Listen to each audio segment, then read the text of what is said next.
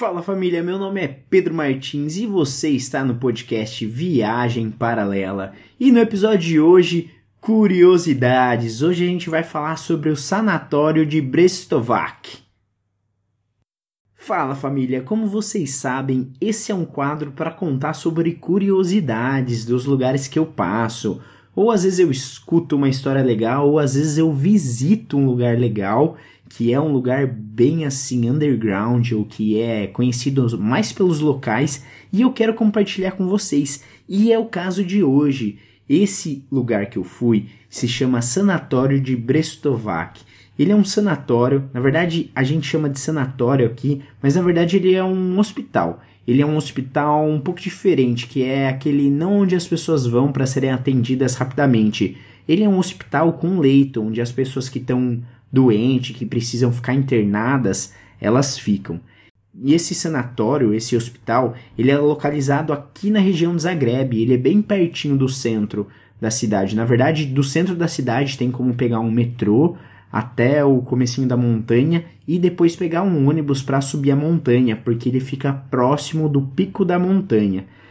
Ele é um hospital que ele foi construído em 1909 esse hospital ele tem uma história muito da hora, porque ele foi construído para tratamento de tuberculose e ele era um dos melhores hospitais de tuberculose na época.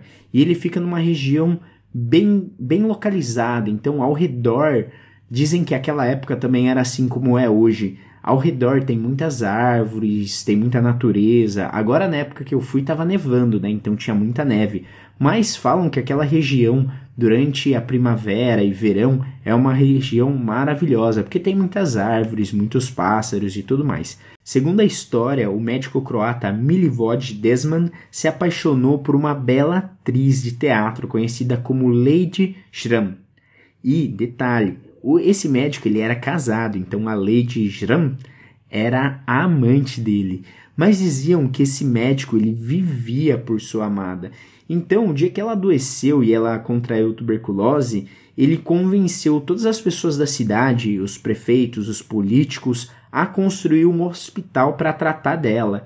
Isso tudo para se assegurar que ela ia receber os melhores tratamentos possíveis e a melhor acomodação.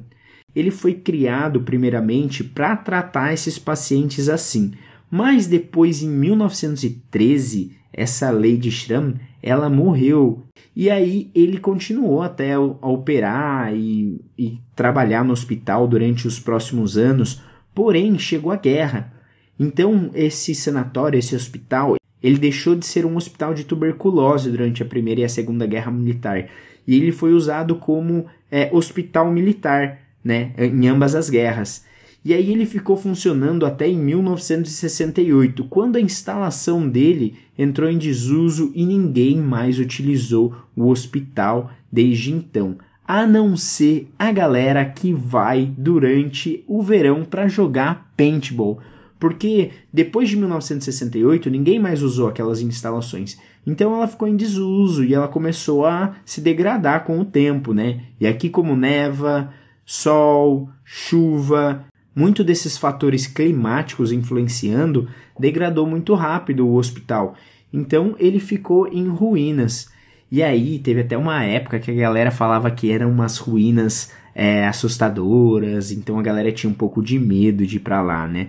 Mas enfim, hoje em dia esse lugar está aberto tanto para visitação quanto no verão. No verão a galera joga paintball lá nesse lugar, porque é um lugar muito legal, muito da hora. Para chegar lá não é tão difícil, tá? Tem que caminhar um pouquinho. Foi um pouco difícil chegar lá porque estava nevando, né? Então a gente caminhou ah, durante a neve, né? Em cima da neve. E acontece que quando neva muitos dias seguidos, é, não tem um caminho muito bem demarcado. Por mais que você veja o caminho, você tem que ir pisando e andando e vai afundando muito seu pé. Então você tem que fazer um novo caminho por ali. Mais 10, 15 minutos de caminhada e você chega nesse lugar.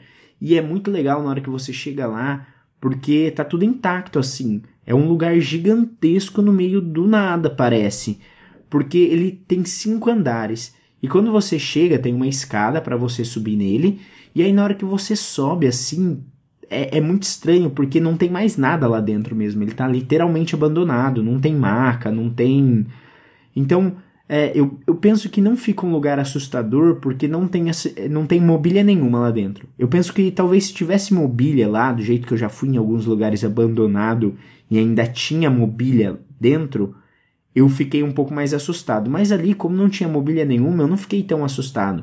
E também de saber que a galera vai lá para jogar paintball e tudo mais, é, já tira um pouco desse peso também e esse receio, né, de sentir algo assim ou ficar imaginando algo. Inclusive, eu não senti nada lá, não senti nenhuma energia ou nem nada assim. Tem alguns lugares que você vai e você sente. Ali nesse lugar eu não senti, não senti nada. Foi um lugar bem tranquilo. Eu acho que não tem muita, não rola essa energia é muito pesada nesse ambiente. E foi bem legal. Eu cheguei lá e aí eu conheci, eu andei pelos cinco andares assim. Eu fiquei umas 3, 4 horas ali, porque a gente fez filmagem de drones, a gente tirou foto, e é muito legal caminhar ali por dentro, porque as escadas para subir nos, nos andares é um pouco difícil.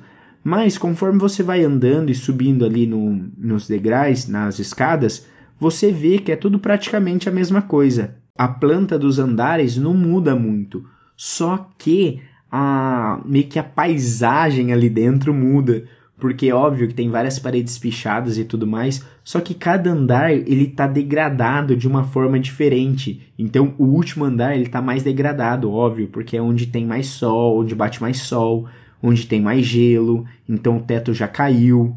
Aí você vai pro quarto andar, o quarto andar também o teto caiu um pouquinho, então você já começa a ver os ferros, já dá para você ver de um andar pro outro. Então é muito legal, esse lugar é fantástico, é fenomenal. Todo mundo que vem para a Croácia e que vem para Zagreb tem que conhecer esse lugar, porque esse lugar é um lugar incrível e único. Inclusive eu tirei várias fotos lá e várias fotos legais. E esse lugar também, durante o verão, é, tem várias trilhas ao redor.